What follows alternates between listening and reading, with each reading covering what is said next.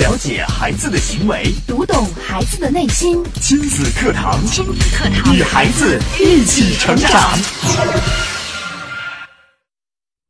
中国父母最大的逻辑是：讲得过你的时候讲道理，讲不过你的时候讲伦理。我都是为你好，就是他们最大的武器。亲子课堂今日关注：为什么我讲道理孩子不听？主讲嘉宾亲子教育专家袁明阳老师，欢迎关注收听。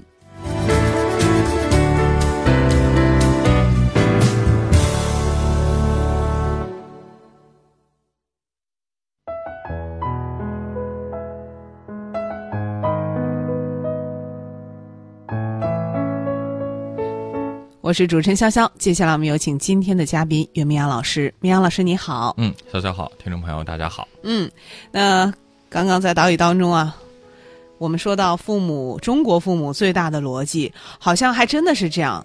有时候在家里面啊，经常听到这个父母在跟孩子讲道理，而且讲完之后，很多父母还抱怨：“你看看我家的孩子就是这样，我说什么他都不听，嗯，一点道理都不懂。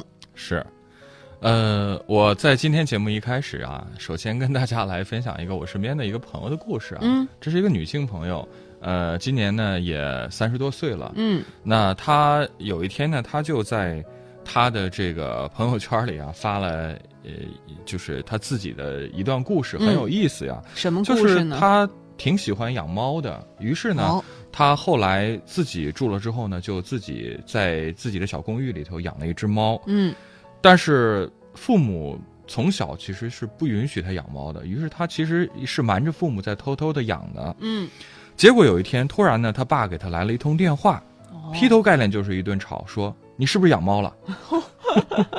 他很无奈啊，只好回答说是。于是呢，父亲二话不说就让他把猫给扔了。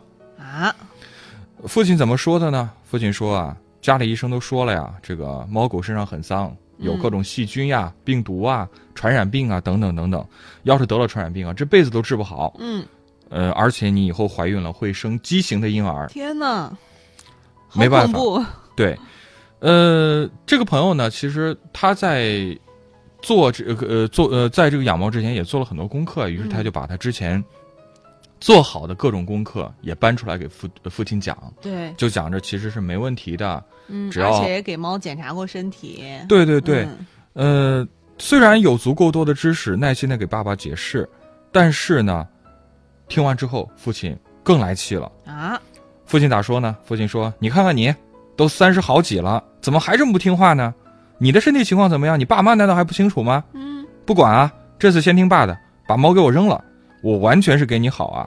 我这周末要过去检查，看看你有没有把猫给扔了。” 说完呢，就把电话给挂了。哇，这个爸爸太霸气了，是，呃，我我也看到呢，有不少朋友在下边啊，听他讲完他的这个经历之后啊，纷纷的给他评论啊，呃，大家都说啊，三十好几的人了，嗯这个父亲还是没有办法，呃，跟他很好的沟通啊，嗯，都是在讲道理，哪怕是刚开始在讲道理，你看到最后，这个这位朋友他其实也是用科学依据给爸爸进行讨论，对结呀果爸爸他最后又上升到伦理方面了。嗯你看爸的话你都不听了，嗯，你再不听， 我也我就不是你爸， 没有说出这么这么严重的话，但是。就是字里行间的那个意思，也是我是你的爸爸，所以我都是为你好，你对必须得按照我说的去做。这就像今天岛屿里逍遥说的呀，中国父母最大的这个逻辑啊，就是先讲道理，讲不过了就讲伦理。嗯，那等到道理说不通的时候，就只能把我是你爸，我是你妈，嗯你怎么能不听话呢？嗯，你是不孝。这就是他们最大的武器。对，嗯最大的伦理呢，就是父母是对的，孩子是错的。当他们一旦拿出来“我都是为你好”的时候，那潜台词就是你别跟我争了，嗯我都是为你好。嗯，甚至到了、你看，孩子已经三十多岁了，不能称得之为孩子了。是，嗯甚至呢，我还看到有呃一个网友就是在这个评论里边引用了一段话呀，应该不是原创，但是我感觉还挺有代表意义的，讲的是什么呢？说沉默就是没有认真听长辈讲话，话少、不发表观点就是书读傻了，不同意长辈观点就是不尊重长辈。嗯跟长辈提出不同意见就是翅膀硬了，嗯跟长辈争辩就是狂妄自大、咄咄逼人，跟长辈争辩成功就是故意不给人台阶下，嗯，建议长辈做出意见修改就是彻底的大不敬，天哪，以后还这样就是太强势，嗯以后出了社会肯定吃大亏。哇，这么长的一段话听完之后，那到底应该怎样？你想想看，这是不是就是父母，中国父母独一无二的一个神逻 辑？是啊，就是不管你怎样，我都有理由给你安上一个帽子，你都是不对的。 对，说完这个朋友啊，他虽然已经三十多岁了，我们来说说近一点的，因为我们很多的听众啊，他们家的孩子可能还都不大。我来说一个，呃，这个上初中的孩子凡凡他的故事。嗯呃，我们都知道，在我们上中学的时候、上小学的时候，其实都开始写日记了。对凡凡也不例外。但是呢，他妈妈总是偷偷的会溜进他房间偷看他的日记。那有一天呢，孩子发现了，于是他就跟妈妈说：“妈，日记是我隐私，你怎么能看呢？以后你不准看了。”妈妈不吭声。那凡凡怎么办呢？嗯我们知道这个，呃，以前咱们上学那会儿，其实有些日记本是有锁的。对，有一个小锁，嗯，对，但其实我觉得那个锁不起什么形同虚设。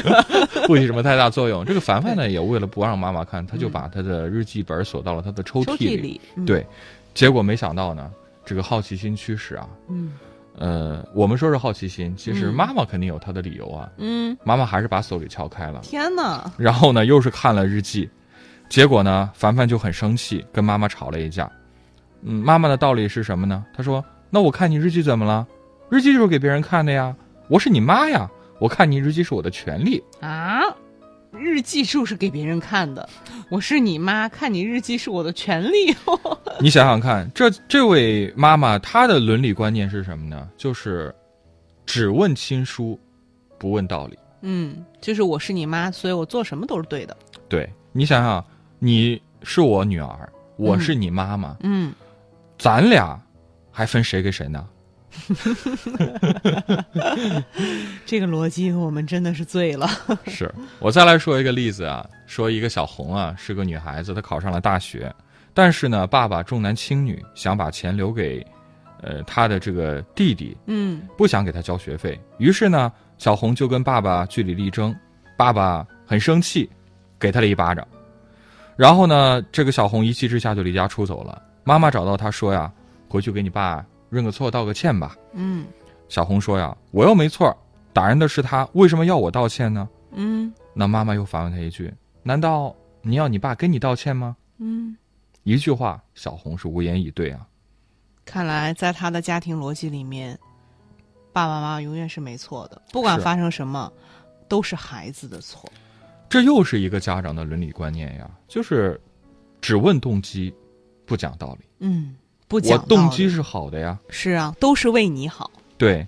那就算是我说错了，就算是我打错了，那我怎么能够低声下气的跟你道歉呢？嗯，这伦理上讲不通是吧？是，讲不过你，道我没道理，但是我开始跟你讲伦理了。嗯，我们再来说一说阿举的故事啊。阿举喜欢打游戏，免不了呢，妈妈经常会数落他，就说啊，你看你一天到晚就知道玩电脑，你再看看人家隔壁小松，他玩吗？嗯阿菊就说：“他要玩啊， 那他成绩好吗？不好啊！你看，他就是因为玩电脑成绩才不好的。 这是一种说法啊。这都能联系在一起。对嗯，还有一种情况是这样的，妈妈就这样会说啊：你看你，一天到晚就知道玩电脑。嗯你看人家隔壁小松，他玩吗？嗯，不玩不啊。玩啊！那他成绩好吗？挺好啊。你哦你看， 小小已经知道妈妈要说什妈么妈了肯。定要说，小松就是因为不玩电脑，好好学习，所以成绩才好的。你看，这又是一种嗯一种逻辑，很熟悉吧？嗯还有一种情况，妈妈说了，你看你一天到晚就知道玩电脑，你再看人家隔壁小松，他玩吗？他他玩啊，嗯，那他成绩好吗？挺好啊。啊那妈妈怎么说？妈妈怎么说啊？你看看，人家成绩好才玩电哦脑，你呢？ 哇，还能这样回答？好，你看看，一来二去，妈妈怎么都有理。这怎么办呢？这阿菊只能说了，嗯，啊，好了，妈，别说了，我不玩儿我。不玩了，反正人家玩不玩电脑，成绩都好，最后结论都是我不能玩。是，最后反正妈妈的目的就是你不能玩电脑。是，所以你看，这又折射出来我们的家长的一个伦理的一个呃概念，一个定式啊，就是嗯只问态度，不问事实。是，事实是怎样不重要，只要是我想讲的道理，你全盘接受就是了，因为我怎么讲都是对的。嗯，所以可能这个很多家庭里面，这个家长在开口之前，他就已经做好了不容孩子做任何反驳的这个准备了。嗯，是刚刚跟大家讲的这几个鲜活的例子，相信在生活当中啊，大家也都司空见惯啊。嗯，也请大家可以做一个思考，呃，想想看，到底我们在生活中是不是也有类似的情景出现？那我们又该做点什么呢？嗯，大家也可以透过我们的互动方式来参与节目，跟我们说一说在家里您跟孩子的沟通模式。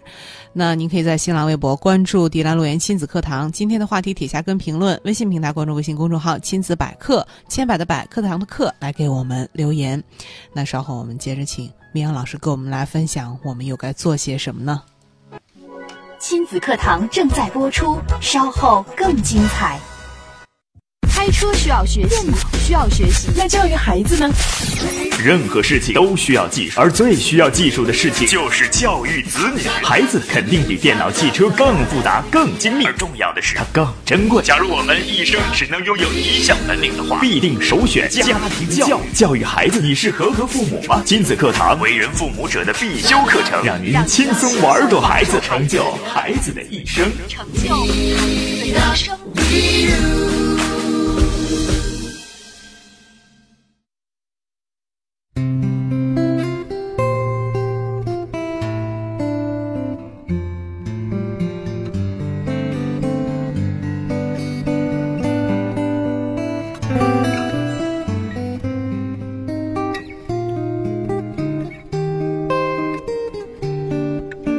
好，欢迎大家继续关注亲子课堂节目。今天我们请到了亲子教育专家袁明阳老师带来的话题：为什么我讲道理孩子不听？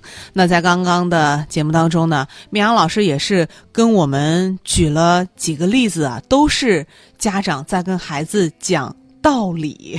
是， 呃，我们知道啊，前两年央视的心理访谈啊，有一个非常有名的学者叫易中天，对，说话很有意思。 是，他曾经就说过呀、啊中国人从来啊就只讲立场，不问对错，嗯，这就是亲疏之祸。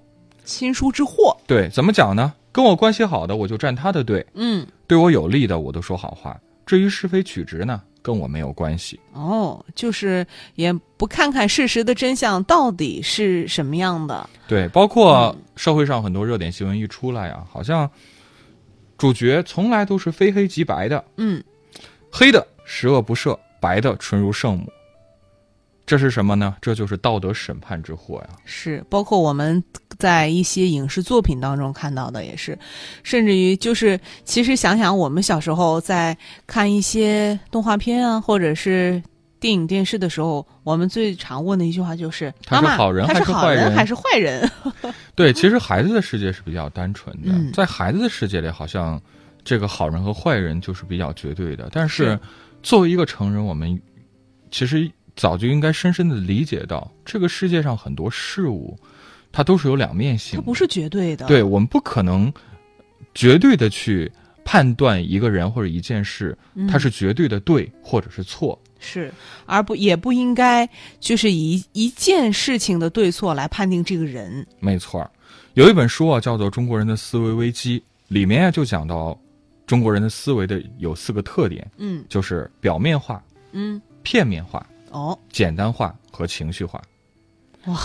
我觉得总结的还是挺到位的。是，其实这样的特点呀、和父母从小给我们的教育有非常大的关系。哦，你想想看，如果父母总是给孩子讲道理，嗯。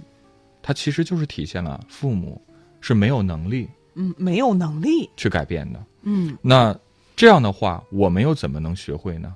嗯我们怎么能有能力呢？嗯我们的父母不讲道理，我们也跟着不讲道理啊。那如果父母只讲伦理，我们也只能讲伦理了。所以中国的家庭到最后呢，就只有伦理没有爱了。只有伦理没有爱。是，什么是伦理呢？我们都说中国古代的伦理讲的什么三纲五常啊，嗯父父子子，其实它是天然的，嗯是单方面的，是居高临下的、不可辩驳的，你嗯，只能接受。而爱是什么呢？爱是什么呢？爱是后天的呀，后天的，对，嗯爱是双向的，双向的，，对，所以说呢，必须要父母和子女之间有感情的交流，嗯，有爱的流动，是，才能够在互相迁就当中体会到对方的爱意。嗯，这个相对于伦理，想想看是不是就更高级了？是的。好像我觉得这个伦理让我们听起来真的是有一些无奈啊，高高在上，是不容侵犯。对，所以说，中国的父母很少有能和孩子成为朋友的，嗯，因为太注重家长的身份了。有的时候可能，嗯，父母下意识的就觉得我必须要这样，这样才能体现出我做父母的威严啊。对，我记得昨天的节目当中，就有一位朋友也跟我们来分享了一段关于这个孝道啊，孝道，教教育孩子如何去感恩、嗯去孝这样的一个观点，其实就是说的就非常好。嗯就是我们可以发现，现在社会上不少的家长会有一种普遍的观念，会说：“你看我这个孩子，我对他这么好，嗯，我倾尽所有，给他嗯最好的，我不舍得吃，不舍得穿，我给他最好的条件，花了那么多钱给他上了最好的私立学校，对，可是他怎么一点都不感恩呢？嗯是那不感恩怎么办？我再花钱呀，我花钱到他什到呃给他送到什么感恩的训练营啊，感恩的学校啊，来教他感恩。嗯，教孩子感恩，而且，我们可以发现这些年，就是这种教孩子感恩的培训很火。很火。我们这种甚至可培训机以，构很多，对我们甚至看到很多这个家长真的是不惜花重金呀、给孩子送到这样的集训营，嗯，呃，有寒暑假的这种班儿，也有几天的，对，价钱都不菲。看来真的是有需求啊。你看，包括我们在这个电视上看到的很多一些什么嗯，呃调解类的节目啊，对我们会看到很多的父母说孩子不孝啊，对，不赡养父母啊，或者是说对父母态度非常恶劣呀、做出了呃某种这个特别过激的行为啊。所以，孝顺这个事儿，在很多家庭，在很多父母那儿，它是刚需，嗯，刚需。所以他们舍得花大价钱，嗯，也催生了社会上确实有不少这样的所谓的培训， 是，孝道的培训。嗯但是我们想想看，这种培训，它真的能起到作用吗？嗯我们其实是可以看到，这些所谓的孝道培训的机构，可以，他他在招生的时候会发一些照片儿啊，嗯我们可以看到类似于很多军事化的训练呀，嗯让孩子嘖吃苦啊，嗯，然后还有一些什么感人的演讲啊，忆苦思甜啊。对呀、孩子泪流满面的呀，哇嗯抱不痛哭的呀，看起来好像哎，挺管用有的。用啊。嗯是，事实真是这样吗？嗯，事实是怎么样的呢？当我们拿的这个孝道作为一种强制的教育的时候，它就真的能起到这种感恩的作用吗？嗯我刚刚说了呀，中国的父母其实常常容易端着这个身份，让孩子只有敬，只有亲，而没有爱。没有爱，家长不这么认为啊。说我怎么没有爱啊？我做的这一切不都是在爱孩子吗？嗯，当然，我也希望孩子能爱我呀。我们可以看到，其实现在很多的年轻人在毕业之后，大学毕业之后，嗯他会远离自己的家乡，到另外一个地方去打拼。嗯，这个时候啊，很多父母特别希望孩子能够经常回家看看。嗯但是为什么有那么多的孩子他不愿意回家呢？嗯，因为在那个孩子心里，他觉得那个地方最多只是他的家乡而已，家乡却不是心灵向往的地方。嗯我们说，真正的家乡应该是什么？它应该是有爱在的。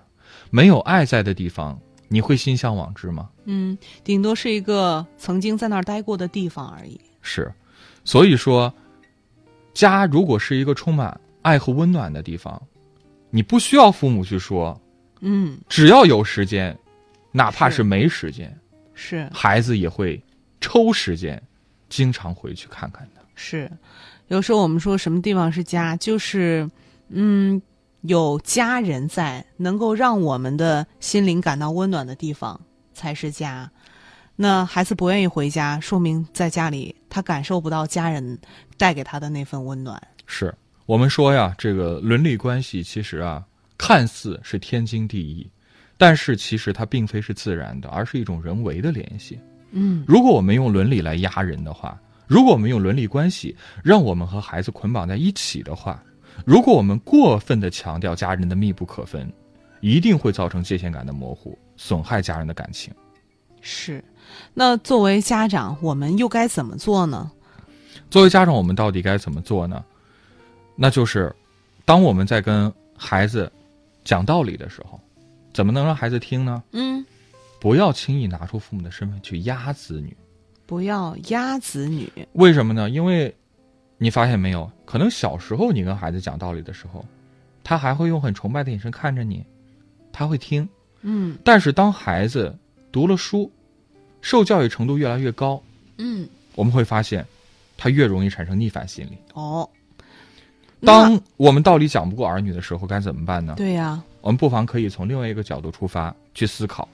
那既然孩子已经选择了不同于我的道路，那我们该怎么让他在这条路上同样可以少受挫折，嗯早日抵达自己的目的呢？嗯，如果是这样想的话，才是真正有道理的父母。就是不硬给孩子灌输进自己的思想，对而是顺着孩子的思想去扶持他，去帮助他，怎样按照他的思想把事情做得更好。是我们今天的题目是为什么我讲道理孩子不听？嗯那我在这儿也跟大家来梳理一下。嗯，那在跟孩子讲道理的时候，身为父母，我们首先要明白几件事儿。哦，哪几件呢？第一件事儿，当你和孩子讲道理的时候，你要记住，你们是平等的。平等的。嗯要知道，任何讨论的场合，争的都只是是非真假，而不是道德的高低，嗯这点儿很重要。因为父母并不是天然就是对的，嗯孩子也并不是天然就是幼稚。有本事就不要用家长的权威让孩子屈服，而是以理服人。嗯，就是家长有的时候，呃，很容易说着说着，眼瞅着说不过孩子了，马上就上升到道德伦理了。对，就觉得孩子你不孝，你都敢跟我顶嘴了。是。嗯第二点呢，就是当孩子能给你讲道理的时候，你要知道这是一件很幸福的事儿。哦，孩子给你讲道理是幸福的事儿。对嗯很多人，很多家长会认为孩子开始辩驳了，嗯，这是大逆不道。对，但是你想想看，孩子能言善辩，对孩子来说，这是世上一个最重要的本领啊。是啊，他说明他自己是有思想的。对，如果一个孩子能够对一个问题条分缕析说得清清楚楚，能知道自己的选择有哪些优点、哪些弊端，这是一件好事儿。嗯，而且这还能促使父母去反省自己不知道的事儿。想想看，嗯这是不是真的是一件很幸福的事儿呢？是的。其实有的时候，呃，孩子说出的观点，哎，还真的是能够点醒我们，会让我我们觉得哇，原来孩子他会有这样的视角，对能说出一些我们都想不到的地方。对嗯第三点呢，就是在父母和孩子之间，首先是爱，其次才是道理，首先是爱，嗯，这比三纲五常都重要。其实啊，友父母谊第一，比赛第二。对我们说家里边儿爱是第一，对什么理呀、谁对谁错呀、嗯，这是次要的。是父母和孩子之间真的是没有那么多道理可讲的，只要双方能够感受到彼此的爱，这就够了。嗯而且退而求其次啊，如果父母之间能够讨论问题的话，也是一种和睦的家庭关系。那最不济的就是什么呢？就是尊卑分明，就是父母和孩子之间，他不是家人，而是主人和奴隶。嗯，如果是这样的关系的话，这样的家庭，我们想想看，他一定不会有快乐。很多家庭很多家长就是这样想的 呀，他就是觉得在家里面，哎，这个我就是长辈啊，嗯那我的威严我就是说了算啊，嗯嗯，孩子你当然要听我的，昨天我还接到有一位朋友在微信上的求助啊，嗯就讲到了他家里边儿的一些情况啊，嗯讲到他自己的家庭成员和父母之间的关系非常不好，哦，可能很多年都不说话了。嗯然后呢，他也借鉴着在电视上看到的一些这个调解类的节案目例，嗯对，然后他就充当起了这个调调解解师，员，嗯对，然后呢，两边儿都说一说，呃，然后说两边儿都有错，怎样怎样。结果没嗯想到到后来，两边儿都很生气，嗯觉得你好像是在偏袒着另外一方。嗯然后他就向我求助，说：“明阳老师，我想听听你的意见，我想知道到底他们是谁错了，嗯，到我底是谁错了？，对他们到底是谁错了，我就想知道这个问题。嗯，我只是想知道这个事情的真相， 我怎么我应该怎么去判这场官司？是 我当时给他的回复就是说，我说，呃，俗话说清官难断家务事儿啊，嗯我光看你给我发来这条信息啊，这么长几百字，但是我还是不足以判断出到底是谁对谁错。对但是我想给你另外一个角度去做启发，嗯就是家庭关系当中，难道道理真的是有那么重要吗？嗯，难道你不觉得关系要比道理更重要吗？对呀、我们嗯就是你再去呃去协调这件事的时候，难道你不是想把关系缓和吗？难道你是真的是想去判当一个裁判去定今天谁赢了吗？对呀、 所以你看，如果你把这个发力点给用错了，对那这个结果可想而知，两边儿不管是你的父母还是你另外家庭那个成员，他其实都不能够接受，是，所以我们。要去思考一下，在我们和孩子相处的过程当中，同样也是这样。嗯鲁迅先生呢，在他的文章《我们现在怎样做父亲》里边就有过这样的一段话，他说呀：“觉醒的父母完全应该是义务的、利他的、牺牲的，很不易做。但是我想说，不易做，也得做。要少跟孩子讲我都是为你好，而多跟他讲，我想听听你的想法是什么，你能告诉我吗？嗯家长的责任是什么呢？嗯，是什么呢？是要培养超越自己的孩子呀。那如果你吵架输给了孩子，嗯，你应该感到庆幸啊。对呀、孩子已经青出于蓝胜于蓝了。 是，好的，非常感谢绵阳老师精彩的讲解，也感谢大家的收听参与。今天节目就是这样，明天同一时间亲子课堂和您不见不散。